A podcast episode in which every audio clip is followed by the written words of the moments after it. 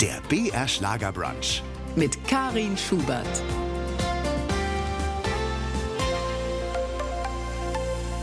BR Schlager Brunch. Da nehmen wir uns Zeit, zwei Stunden lang, um einzutauchen in das Leben einer prominenten Persönlichkeit.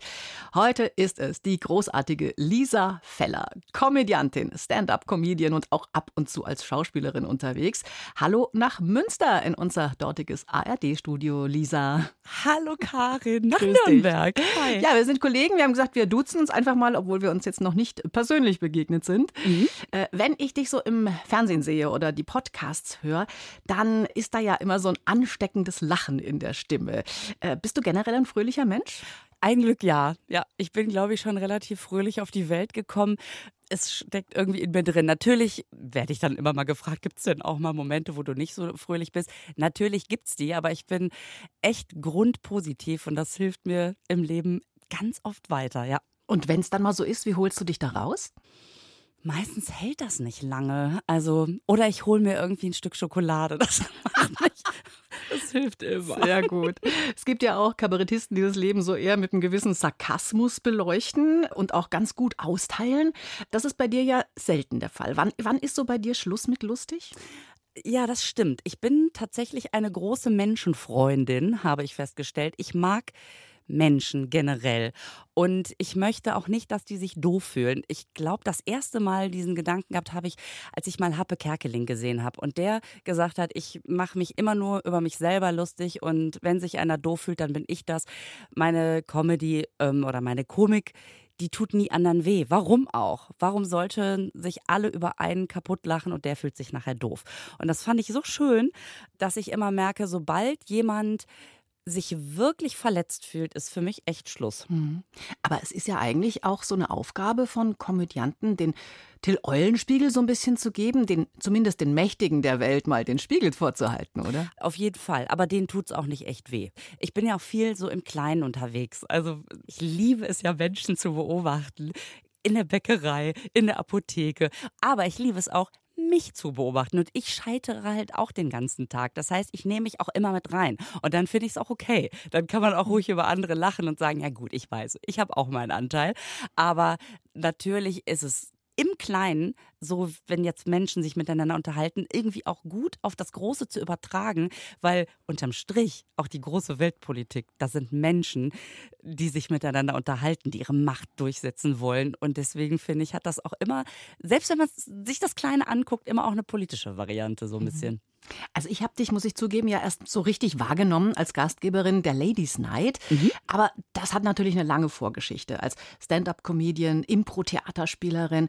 Wenn jemand in Düsseldorf oder auch in Köln aufgewachsen ist, du bist ja in Düsseldorf aufgewachsen, Genau. äh, und als Comedian arbeitet, da liegt es auch eigentlich nahe, so ein bisschen im Karneval seine Karriere zu beginnen, oder?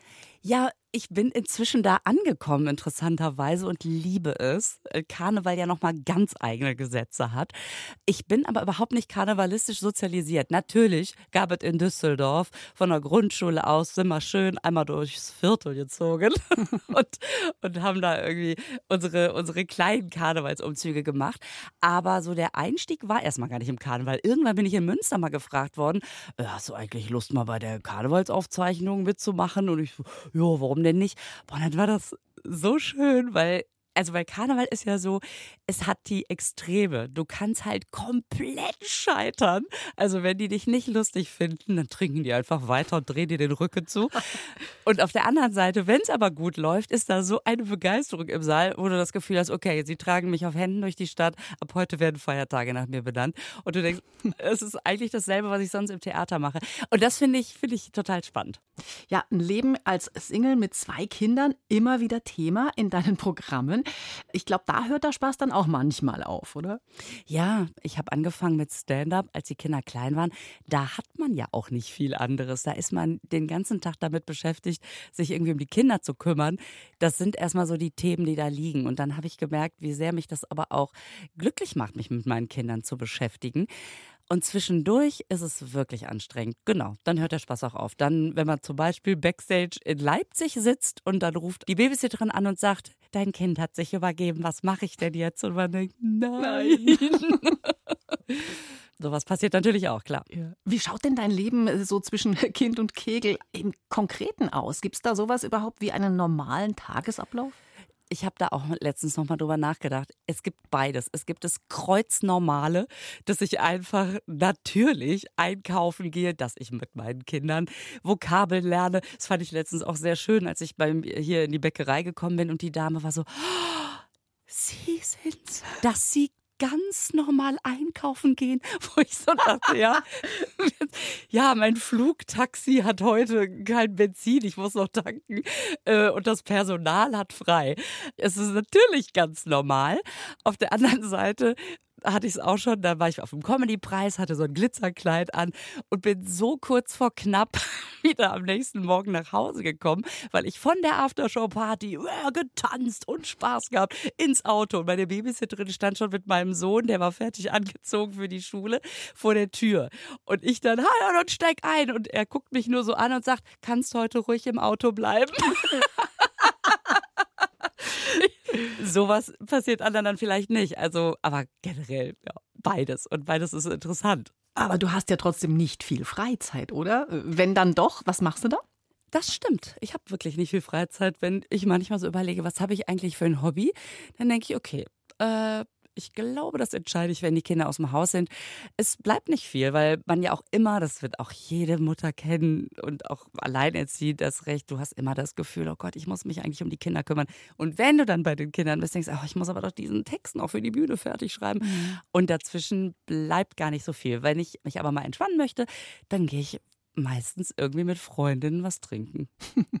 Freundinnen? Mhm. Ist das so ein Mädelstrupp dann, der da unterwegs ist? Ja, ich habe so eine Clique. Okay. Das, ist so eine Mädelsklicke von früher. Und das ist ja auch das Schöne. Ne? Freunde von früher sind das Beste. Die kennen einen. Man muss einfach sich überhaupt nicht anstrengen. Wird dann auch über die Männer gelästert? Natürlich. ja, ich meine, du hast ja zwei Söhne, ne? mit zwölf und sechzehn. Ja. Äh, was sagen die denn zu den Bühnenprogrammen, in denen es ja auch oft ne, um Sex geht?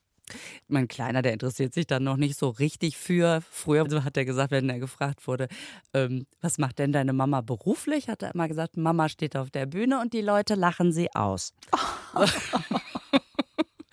und der Große, der war irgendwann mal mit.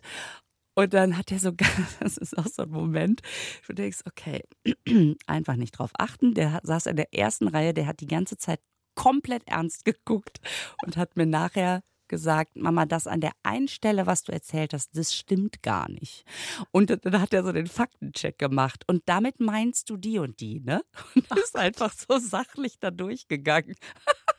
Das ist schon sehr witzig. Das ist ja gar nicht so einfach, ne? wenn da vorne in der ersten Reihe immer einer sitzt, der komplett einfach starr guckt und kein, kein Mundwinkel sich nach oben zieht.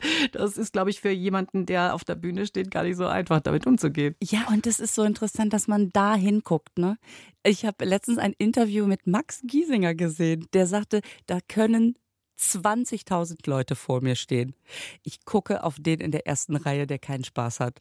Also es hört auch nicht auf. Du guckst da hin und denkst, warum bist du denn hier? Wir sind mittendrin im BR Schlagerbrunch mit Stand-up-Comedian Lisa Feller.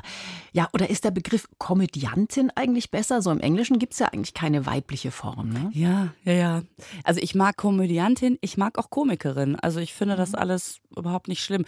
Stand-up-Comedian ist halt im Englischen für Frauen und Männer und deswegen brauche ich auch nicht unbedingt dieses Stand-up-Comedian, weil ich glaube, das gibt es gar nicht im Englischen, aber ehrlich gesagt mhm. habe ich das noch nie recherchiert. Also ich mag auch Komikerin. Mhm. Ja, muss ja auch nicht alles gendern.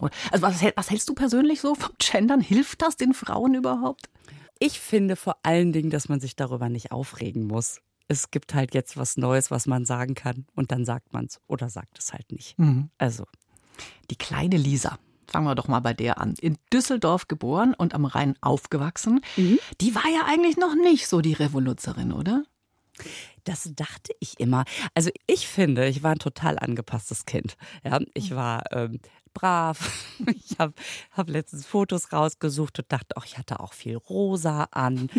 Und dann habe ich mal eine Nachbarin getroffen, die war weggezogen, als ich in der ersten, zweiten Klasse war oder so. Und die sagte, da bist du immer noch so frech.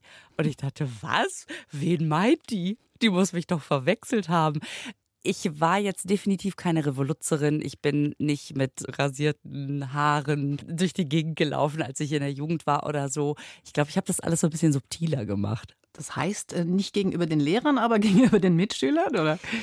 ist zum Beispiel so, ähm, als die Abiturrede geplant wurde, ne, da war meiner ganzen Stufe klar, die hält Lisa. Und die Lehrer waren alle so, hä? Wieso denn die? Weil ich im Unterricht dann immer so, ja, entweder ich habe gequatscht oder ich habe gar nichts. Also ich war nie die, die jetzt äh, Tische durch die Gegend geschmissen hat oder so. Ne?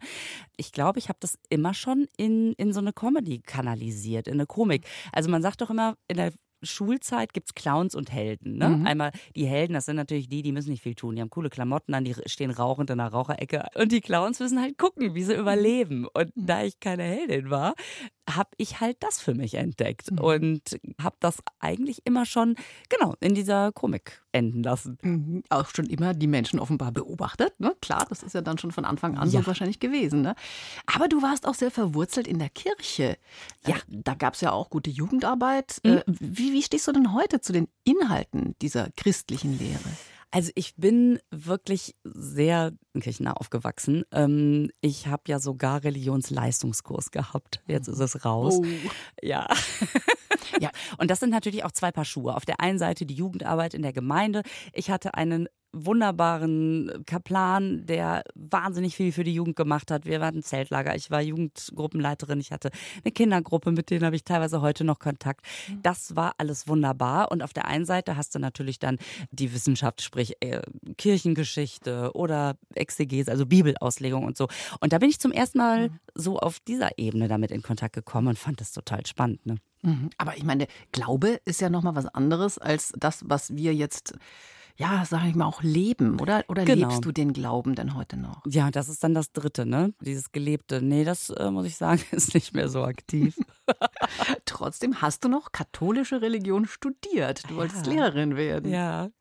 Ich habe ja Lehramt für Primarstufe, also Grundschullehrerin studiert, weil ich einfach, ich liebe Kinder. Kinder sind so lustig und man kann mit denen arbeiten, weil die doch so offen sind und so. Und dann stand ich da und musste mich entscheiden für ein drittes Fach. Also für Kunst hätte ich eine Mappe abgeben müssen, für Musik ein Instrument gekonnt, äh, hätte können müssen und so weiter. Und da blieb irgendwie nicht mehr so viel. Beten konnte ich. Und dann habe ich mich da eingeschrieben. Ja. Schön, beten konnte ich. Das ist gut. Ah, Lisa Feller als Lehrerin für katholische Religion, wie mhm. hätte denn der Unterricht da ausgesehen? Ja, ich bin es vielleicht auch zu Recht nicht geworden. Ich weiß es nicht. Also ich habe das Referendariat nicht mehr gemacht. Ich habe das erste Staatsexamen, hieß es ja damals noch, mhm. gemacht und so richtig vor der Klasse gestanden und gesagt, so, jetzt äh, malen wir mal hier den Jesus aus. Das habe ich tatsächlich dann nie gemacht. Während der Uni-Zeit hast du ja auch schon Erfahrung am Mikrofon gesammelt. Ja, was hast du da gemacht? Ja, das stimmt. Ich war beim Uniradio. Also es gab in Münster vorher war das Bürgerfunk hieß das. Das lief dann auf dem Regionalsender in Münster. Und dann während meiner Zeit ist es ein eigener Sender geworden. Das fand ich so spannend, dass ich mich da mal so ein bisschen reingefuchst habe. Dann habe ich immer die Morning Show moderiert. Ich habe dann meine erste Comedy gemacht und fand das total super, mich da am Mikrofon so ausleben zu können. Und dann war ich ja zwei Monate beim Inselradio Mallorca und habe da auch meine Morningshow gemacht. Bin ich so reingerutscht. Ich wollte da nur ein Praktikum machen, weil ich mich fürs Radio echt interessiert hatte. Und dann war ich am ersten Tag da und dann war die Moderatorin von der Morning Show gerade zu Hause in Deutschland, rief an und sagte, ich komme übrigens nicht mehr wieder. Und alle so, was? Was? Ja, hier die Praktikantin, du hast doch hier, äh, mach, äh, machst du? Und ich hatte so einen Freund von mir im Hinterkopf, der gesagt hat, immer Ja sagen. Immer, wenn dir größere Schuhe hingestellt werden, steig rein, ne, du kannst nur wachsen. Oh, okay. Und ich, okay, alles klar, mache ich. Boah, ich war so aufgeregt. Es hat riesen Spaß gemacht. Das ist eigentlich unwahrscheinlich. Ne? Normalerweise sagt man ja, naja, oh Gott, das kann ich das? Also wir Frauen sind ja meistens auch ein bisschen zurückhaltender, ja. was das angeht. Ja. Äh, wer hat dir da den Mut gegeben? Oder äh, du sagst, ein Freund war das? Kam mhm. das auch von der Familie, immer diese Unterstützung, dass man sagt, ja, du kannst das? Also was ich von meinen Eltern mitbekommen habe, ist wirklich eine große Freiheit. Die haben nie gesagt, findest du nicht, du solltest Lehrerin werden? Also jetzt, wo ich selber Kinder habe, stelle ich mir das manchmal so vor. Ich habe ein Kind, das studiert Lehramt. Und das wird jetzt verbeamtet und dann, hu. Und dann sagt, nein, ich werde Komikerin und ich gehe auf die Bühnen und man denkt, nein. nein. Und die haben immer gesagt, du schaffst das, du bist gut, du schaffst das. Das kann ich gar nicht hoch genug anrechnen. Mhm. Und ähm, wenn es nicht klappt, merkst du es ja, war mhm. immer so ein Satz. Und das finde ich super. Ich habe dann auch Jahre später, da habe ich das erste Mal Schillerstraße mit dem Jürgen mhm. Vogel gedreht. Mhm. Und der hat mir nämlich zum Beispiel diesen Satz gesagt, ich kann nicht mehr als andere, ich habe mich immer nur mehr getraut. Mhm. Das ist vielleicht ein guter, ja, ein guter Ansatz. Äh, dann warst du auf Mallorca tatsächlich, hast mhm. Inselradio gemacht und ja. dann kam ja sogar das Schiff, das ganz große, AIDA. Gibt es da auch so ein Schiffsradio? Das nee, ich habe tatsächlich Comedy gemacht an mhm. Bord. Mhm. Es gibt so ein Bord-TV, das macht die Animation mit. Animation bewundere ich sehr, so mit den Menschen, ja, komm, jetzt machen wir was Tolles. Das könnte ich, glaube ich, nicht. Nee, ich bin da mit einer Freundin in so Rollen. Also wir hatten einmal die Rolle ganz klassisch damals, Putzfrau. Dann hatten wir die Rolle so, so ein bisschen Landfrauen und so zwei Tussis. Und wir sind einfach nur beim Check-in als diese Tussis gewesen und haben so getan, als würden wir noch auf eine Freundin warten. Mehr haben wir gar nicht gemacht. Und die Leute waren, oh Gott, wenn die an Bord sind, oh Gott. Da kann man sich aber gut ausprobieren auch, das oder? Das war super. Mhm. Wir sind dann jeden Abend von Tisch zu Tisch. Wir haben richtig Walk-Act, also beim Laufen spielen quasi, Walk-Act, Comedy von Tisch zu Tisch und haben dann kleine Aktionen gemacht und auch eine kleine Show auf der Bühne.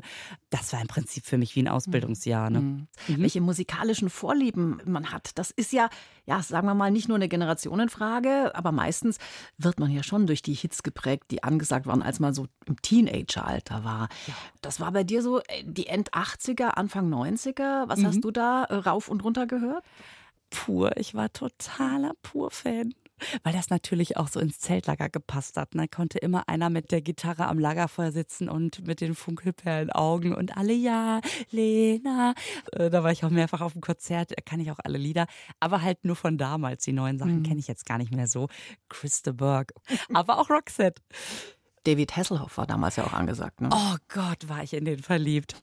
Looking for Freedom, meine erste CD, die im Repeat also wirklich in der Endlosschleife. Ich kann auch heute noch meiner Mutter nur danken, dass sie nicht irgendwann dieses Ding aus dem Fenster geschmissen hat. Ich bin nach Hause gekommen, ich habe Looking for Freedom angemacht und dann lief es den ganzen Tag. Oh Gott.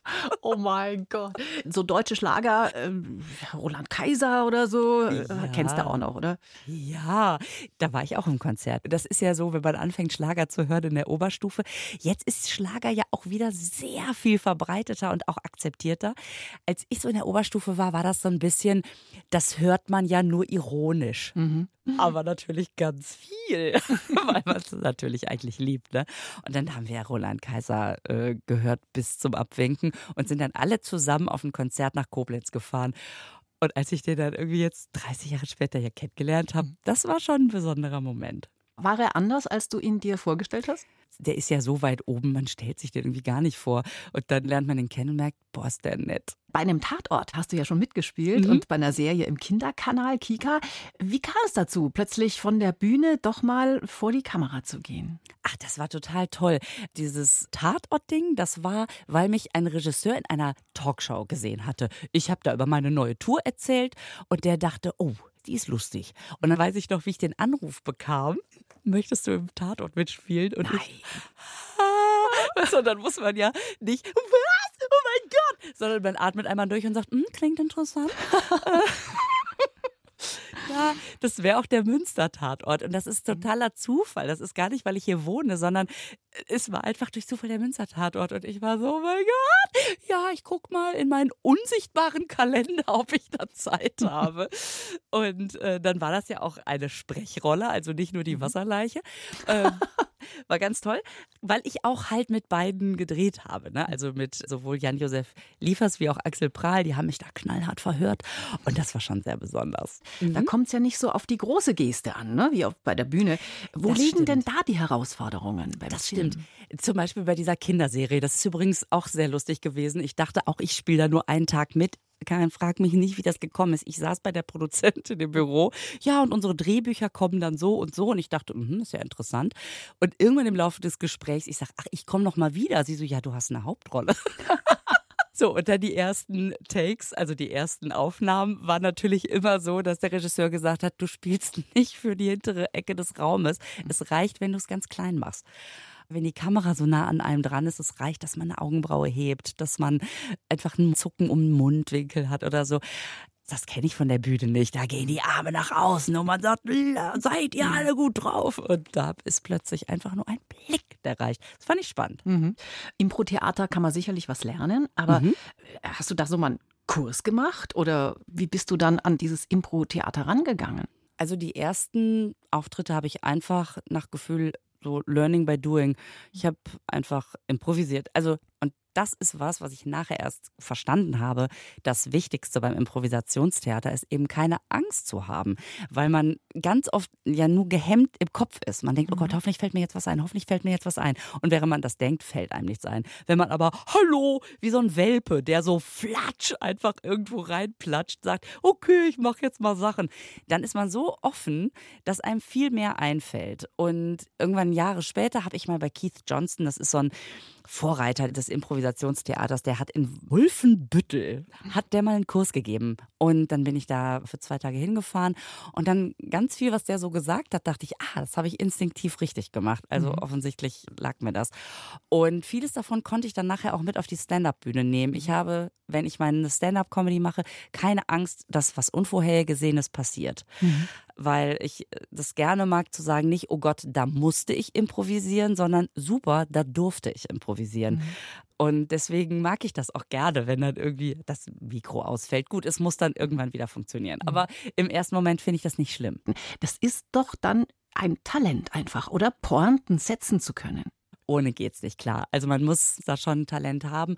Und dann das hätte ich nie gedacht, wie schwer das dann aber trotzdem ist, das nachher so auf die Bühne zu bringen, dass es immer noch natürlich wirkt. Also Stand-up-Texte, die müssen ja immer so wirken, als ach, als wollte man einfach gerade nur von rechts nach links über die Bühne gehen und ach, jetzt wo da Leute sitzen, ich erzähl mal was. Also es muss ja immer wahnsinnig natürlich klingen.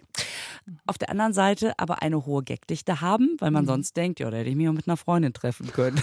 so. Und das hatte ich vorher nicht so auf dem Schirm. Ich dachte, ich bin nur lustig, das reicht. Nein, das reicht nicht. Und deswegen bin ich auch froh, dass ich da Hilfe habe. Also ich habe da so einen Coach, Trainingsautor, Partner, Regisseur, Sparringspartner, wie auch immer. Wir machen die Texte immer zusammen. Ach so, das heißt, die Pointen kommen natürlich nicht so von alleine, man setzt sie. Und was macht die perfekte Pointe für dich aus? Wenn sie überraschend kommt. Wenn ich zwei Sätze vorher schon weiß, ach, das ist wahrscheinlich das Ende, dann bin ich natürlich nicht mehr überrascht. Dann lache ich nicht mehr aus vollem Herzen, meine ich. Aber wenn es so überraschend kommt, dann Wah! Aber wenn man zwei Sätze vorher schon denkt, ah, ja, dann fühlt man sich halt bestätigt mhm. und dann lacht man nicht mehr so. Wie bereitest du dich denn vor? Also, so ein Text entsteht manchmal durch Glück. Da sitzt man im Bus, vor allem sitzen irgendwie zwei Leute, unterhalten sich und man denkt, das haben die jetzt nicht ernsthaft gesagt. Super, kann ich so auf die Bühne bringen. Meistens hat es aber mit ein bisschen mehr Arbeit zu tun. Und dann schreibt man Text und dann probiert man den aus und dann denkt man manchmal, boah, das ist so lustig. Dann macht man das auf der Bühne und die Leute gucken einen an. Mhm. Und wie geht's weiter? Und man denkt, oh, das ist doch total witzig. Naja, okay, dann schmeißt man den weg. Dann sagt man irgendwie nebenbei so eine Überleitung. Die Leute schmeißen sich weg. Man denkt, oh Gott, was habe ich denn gerade gesagt? Was war denn jetzt das Lustige daran? Also so entsteht dann der Text im Prinzip in Zusammenarbeit mit dem Publikum. Und wenn er dann fertig ist, dann hat man auch Lust, ihn im Fernsehen zu machen. Mhm. Das heißt also so ein bisschen auch Learning by Doing, immer wieder ja. sich in Frage stellen lassen, auch vom mhm. Publikum mhm. letztendlich. Und die perfekte Show kann man also nicht vom Tisch aus planen. Nee, das, man denkt, man hat das irgendwann drauf, aber man ist immer wieder überrascht, was nicht funktioniert. Ich meine, bei der Schillerstraße, das hast du ja schon erwähnt, hast du ja auch mitgemacht, ein Fernsehformat, das mit Improvisation arbeitet. Da kann ja eigentlich nicht alles immer spontan sein, oder? Ich habe das immer so ein bisschen bezweifelt. Dachte ich, Mensch, wissen die was vorher? Oder? Hm. Nee, weiß man tatsächlich nicht. Okay. Ist ja immer die Frage, aber ihr wisst doch vorher, was kommt, ne?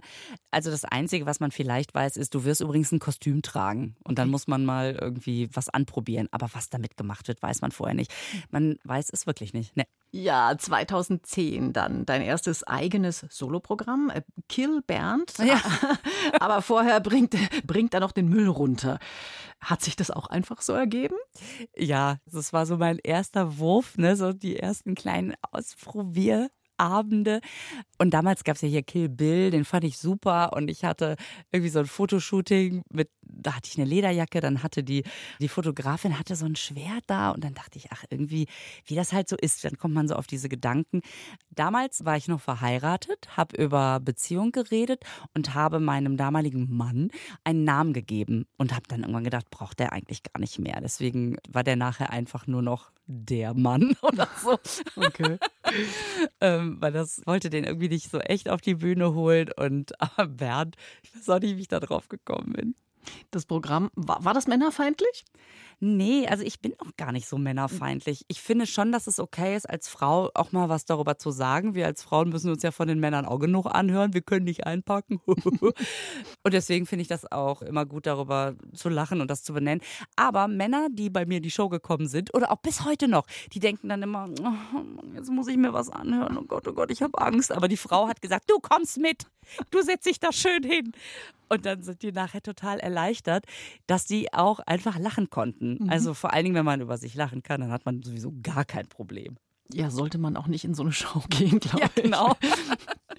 ja, dann seit 2010 bist du mit dem Soloprogramm unterwegs und seit 2019 äh, bist du ja auch Gastgeberin der Ladies Night. Äh, ja. Tolles Fernsehformat, äh, wie ich finde, in der ARD, das nur von Frauen gestaltet wird, ist aber auch schon nochmal was anderes, Gastgeberin zu sein, oder? Als einfach seine Comedy-Nummer abzuliefern. Definitiv das habe ich da auch erst richtig verstanden. Ich hatte vorher schon mal Abende irgendwie moderiert, aber dann zu merken, okay, ich halte hier wirklich den ganzen Laden zusammen das ist noch mal eine Spur mehr und zu merken, ah, aber es macht mir Spaß und es funktioniert, das ist dann wieder ein gutes Gefühl. Ist das dann auch noch spontan oder äh, gelten beim Fernsehen dann andere Regeln? Ähm, sowohl als auch. Also die Texte sind natürlich vorher klar. Das sind immer vier Moderationsanteile quasi, also Stand-ups, die ich da mache. Und die müssen vorbereitet sein, das ist ja klar. Aber zwischendurch passieren auch ganz oft improvisierte Sachen. Die werden manchmal rausgeschnitten, weil es leider zu lang ist. Oder man denkt, auf manche Gags kommt man nur, während man gerade die Nummer macht. Die bleiben dann natürlich drin. Es ist so beides, aber das meiste ist schon vorbereitet. Das aktuelle Programm, mit dem du unterwegs bist, heißt Dirty Talk. Äh, ist zu diesem Thema nicht schon alles irgendwann mal gesagt worden? Das Gute ist ja, zu dem Thema wird nie alles gesagt sein, weil es immer jeden irgendwie betrifft. Nee, ich finde nicht. Zumindest nicht in der Form, wie ich es sage. Aha. Ja, worüber wird denn da so schmutzig geredet? Kann ich mir bei dir überhaupt nicht vorstellen. besuch mich mal nachts. Nein, ähm, also erstmal muss man sagen, wenn man ein neues Programm schreibt, die Titelsuche ist immer super schwer. Es muss ja aufs Plakat passen. Es muss irgendwie ein bisschen hängen bleiben. Wenn das Programm jetzt heißen würde, dieser Feller kommt und sagt so Sachen, dann hm, wird vielleicht sonst keiner kommen. Aber es war auch in so einer Phase, wo ich mich unheimlich damit beschäftigt habe. Es war gerade Corona, da war man ja auch viel zu Hause und auch viel im Netz. Also wie oft schmutzig geredet wurde übereinander, miteinander. Und ich so dachte, wie schade, dass Dirty Talk irgendwie doch eigentlich was Schönes ist und dass, dass quasi der Dirty Talk jetzt auch noch in den Schmutz gezogen wird. Weil generell finde ich Dirty Talk super, wenn er da stattfindet, wo er hingehört. Gibt es so eine ja, einen Gag, eine Pointe, die du besonders liebst in deinem Programm? Ja, ich mag zum Beispiel sehr gerne also, dass das ja auch immer wichtig ist, wenn man da Dirty Talk macht, dass man sich einig ist. Also, dass man vielleicht also ich sag mal, ich breche eine Lanze für die Kommunikation, damit er nicht abends in Leder plötzlich ins Schlafzimmer kommt und sie, oh. Und dann ist ja wichtig, positive Rückmeldung. Du, ich finde es ganz toll, dass du so nachhaltige Materialien trägst. Okay. Aber, und das ist, mag ich irgendwie gerne, sich vorzustellen, wie man da so das versucht zu retten und zu sagen, aber heute nicht. Ja, das Thema Kinder haben wir ja schon äh, angesprochen. Das hast du ja auch in deinen Büchern verarbeitet. 2013, Windeln haben kurze Beine. Mhm. Ja, da warst du frisch gebackene Mutter. Äh, hat sich die Situation denn inzwischen etwas entspannt? ja, ja, sie sind jetzt windelfrei. Nein, ich habe zwei Jungs, die sind zwölf und 16. Und also ich finde diese Entwicklung total interessant. Wenn die klein sind, denkt man, oh, die sind so süß, die sollen die wachsen. Und jetzt denke ich, Gott sei Dank sind die nicht mehr so klein. Also es hat alles sein Gutes. Wir sind auch echt ein gutes Team. Ich meine, Pubertät ist Pubertät. Natürlich habe auch ich schon den Satz gesagt, kannst du deine Socken bitte mal selber wegräumen? Aber Hauptsache, man bleibt im Gespräch. Auch da, Kommunikation ist einfach super. Ah, das ist also wirklich auch so ein Tipp, kann man sagen, den du an äh, viele Mütter mitgeben kannst. Entspannt bleiben, ja auch zugewandt, wie du ja auch als Person immer bist. Ne? Ja, genau. Da kann ich ja auch nichts für. Das ist mir irgendwie mitgegeben worden. Ich bin wirklich interessiert an meinem Gegenüber. Ich höre tatsächlich auch zu. Auch das passiert. Und ich glaube, das hilft mir auch in der Erziehung. Mhm. Mich interessiert das auch, wenn die nach Hause kommen und über irgendeinen Lehrer lästern, dann sage ich nicht, ja, ja, Lehrer, sondern dann höre ich zu und sage dann, versetz dich mal in die Lage von, und dann kommt, oh Mama. Mhm. ja, deine Bücher 2019, dann nach äh, den Windeln. Äh, mir geht's gut, nur meine Brüste lassen sich hängen. Ja. Wie sehr beschäftigt die Frau ab 40, sage ich mal, ihr Äußeres? ja, notgedrungen, wenn du in der Branche bist. Also ich finde das krass, weißt du, das, da, da gibt es schon echt Unterschiede. Wenn ein übergewichtiger Comedian einen Witz erzählt, wird über den Witz diskutiert. Wenn eine übergewichtige Frau einen Witz erzählt, wird darüber diskutiert, was für eine Figur sie hat. Und so weiter und so mhm. fort. Und auch Klamotten. Ne? Jungs, die kommen teilweise in ihren Jeans und abgewetzten T-Shirts und Turnschuhen auf der Bühne. Das ist irgendwie cool. Als Frau, mh, hm, hätte sich ja ruhig mal was Besseres anziehen können. Aber du darfst auch wieder nicht zu sexy sein und so weiter. Also ich finde das als Frau wirklich anstrengend. Wie trittst du am liebsten auf? Im, im Glitzerfummel oder ganz leger? Ja, ich liebe das. Ich meine, dafür gibt mir die Bühne doch eine Möglichkeit. Also erstmal finde ich das gute Klamotte auf der Bühne auch was mit Respekt zu tun hat. Das Publikum nimmt sich den Abend frei. Weißt du, die haben mhm. sich entschieden, ich verbringe den Abend mit der Lisa. Die haben sich teilweise einen Babysitter besorgt oder das sonst irgendwie organisiert. Die sind dahin gefahren.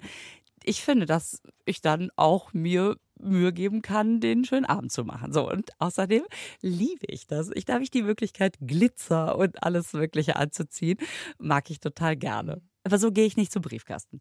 Ganz allein verantwortlich bist du ja für deine Podcasts, mhm. äh, zum Beispiel die Naschkatzen. Ist die äh, coole Lisa doch eine ganz süße? Äh, total. Also ich mache das mit meiner Freundin Patricia zusammen. Wir haben irgendwann mal festgestellt, wir unterhalten uns über Süßigkeiten. Was ist neu rausgekommen? Was mögen wir? Dann habe ich ihr von Werbungen erzählt, die früher gelaufen sind. Und wir haben gemerkt, wie viel Emotion da drin steckt, auch wenn man mit anderen redet. Jeder hat sofort, äh, Lakritz mag ich nicht oder oh ja, nur weiße Schokolade. Nee, es ist keine richtige Schokolade. Die Emotionen kochen sofort so hoch, dass wir gedacht haben, komm, wir reden ja eh drüber. Wir machen das mal als Podcast. Und wir stellen fest, es ist so ein weites Feld. Wir hatten jetzt auch mal ein paar Gäste da. Also Ruth Moschner zum Beispiel kennt sich wahnsinnig gut mit Schokolade aus. Das ist unfassbar. Oder was Herr Pasewka, der erzählt hat, was es im Star Trek-Universum für Süßigkeiten gibt. Und zwischendurch ganz viel lachen und an früher erinnern. Und äh, da quatschen wir einfach jede Woche drüber und haben sehr viel Spaß.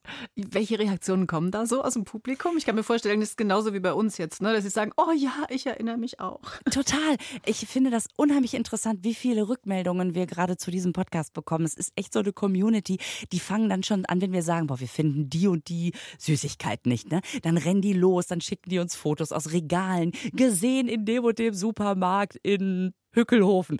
So, und dann kommt der Nächste, der sagt, ich habe es probiert, lass die Finger davon. Dann kriegen wir Päckchen zugeschickt. Zum Beispiel war jetzt jemand im Urlaub in Thailand, der hat uns da Süßigkeiten mitgebracht und uns sie zugeschickt und so weiter und so fort. Das macht total Spaß. Mhm. Ja, früher hat man sich ja Comedy so im Fernsehen angeschaut. Ne? Heute hört man eher Podcasts. Ist das so eine mhm. Modeerscheinung? Weil inhaltlich sind diese Plaudereien ja, naja, sagen wir mal, nicht so anspruchsvoll. Ich glaube, sowohl als auch. Es gibt ja sehr, sehr viele anspruchsvolle Podcasts und im Prinzip ist das ja so ein bisschen wieder zurück zu dem Radio, wie es mal angefangen hat. Also früher hat man sich durchaus mal längere Beiträge angehört. Und auf der anderen Seite ja, ich habe das Gefühl, das ist so ein moderner Gartenzaun. Also man redet zwar nicht mit den anderen, aber der Weg ist natürlich relativ kurz. Also durch Instagram, durch Mails kann man ja gut in Kontakt treten.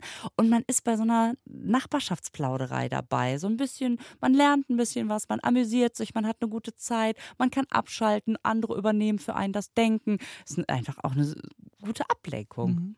Ich finde ja spannend, äh, dass man erst den Leuten sagt, so ihr könnt unsere Podcasts jetzt jederzeit abrufbar so auf eurem Smartphone hören. Mhm. Und jetzt habe ich eine Werbung gehört, jetzt gibt es wieder Live-Shows mit den Podcastern. Ja. Ist das nicht anachronistisch? Witzig, oder? Ja. ja, weil die Leute dann doch das Gefühl haben, ah, ich will sie wenigstens einmal sehen.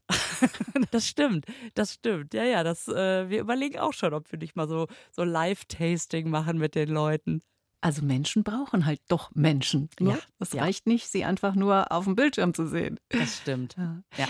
Dann hast du ja noch einen Podcast mit äh, deiner Vorgängerin bei der Ladies Night, Gerburg Janke. Das ist ja auch so eine richtige Powerfrau, ne? Hat unglaublichen Humor, wie ich finde. Super. Frau Feller und Frau Janke heißt die Serie. Mhm. Wenn ihr das so macht, äh, so miteinander plaudert, ist es dann mehr spontan von der Leber weg oder bereitet ihr solche Podcasts zumindest thematisch dann auch vor? Äh, sowohl als auch. Manchmal sagt eine von uns, du, ich würde gerne auf das und das Thema zu sprechen kommen, okay.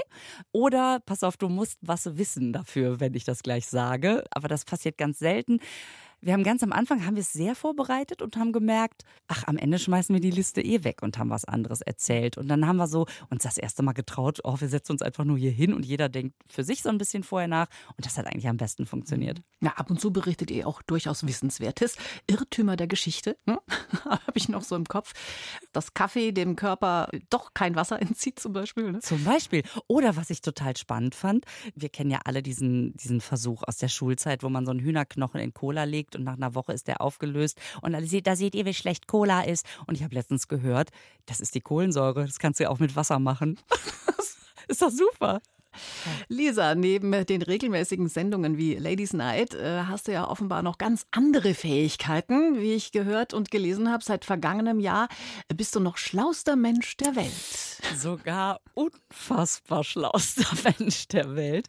So hieß die Sendung bei RTL, die ich tatsächlich gewonnen habe. Ja, ich liebe Quiz-Sendungen. Auch schon vorher oder erst seit dieser Sendung? Nee, ich war vorher tatsächlich auch schon ein paar Mal bei Quiz des Menschen und gefragt, gejagt und äh, wer weiß denn sowas. Ich mache das einfach super, super gerne. Ich liebe das. Aber schlau sein heißt ja nicht unbedingt klug, oder? Ganz und gar nicht allwissend. Was hat Nein. dir geholfen, das Ding zu gewinnen? Ach, um Gottes Willen, ich weiß, ich habe so ein schönes, breit gestreutes Semi-Allgemeinwissen, was mir immer in den richtigen Momenten hilft. Und da was bei dieser Sendung jetzt bei dem unfassbar schlausten Menschen. Es gibt übrigens in Belgien auch einen unfassbar schlausten Menschen der Welt. Also, das finde ich ganz schön.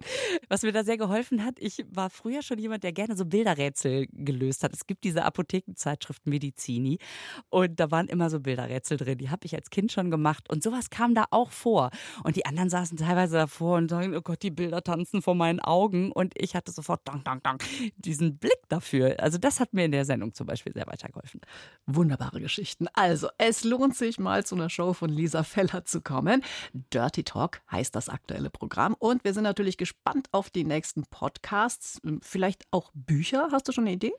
Ähm, ich habe einen Titel, aber nur leere Seiten. Vielleicht bringe ich ein Notizbuch raus. Mal gucken. Liebe Lisa, ich habe äh, teilweise wirklich Tränen gelacht heute. Vielen, vielen Dank für dieses wunderbare Gespräch. Ich danke dir auch. Es hat richtig Spaß gemacht. Ja, und toi, toi, toi natürlich für alle weiteren Projekte. Ich danke dir. BR Schlager. BR Schlager Brunch. Jeden Sonntag von 10 bis 12 Uhr auf BR Schlager.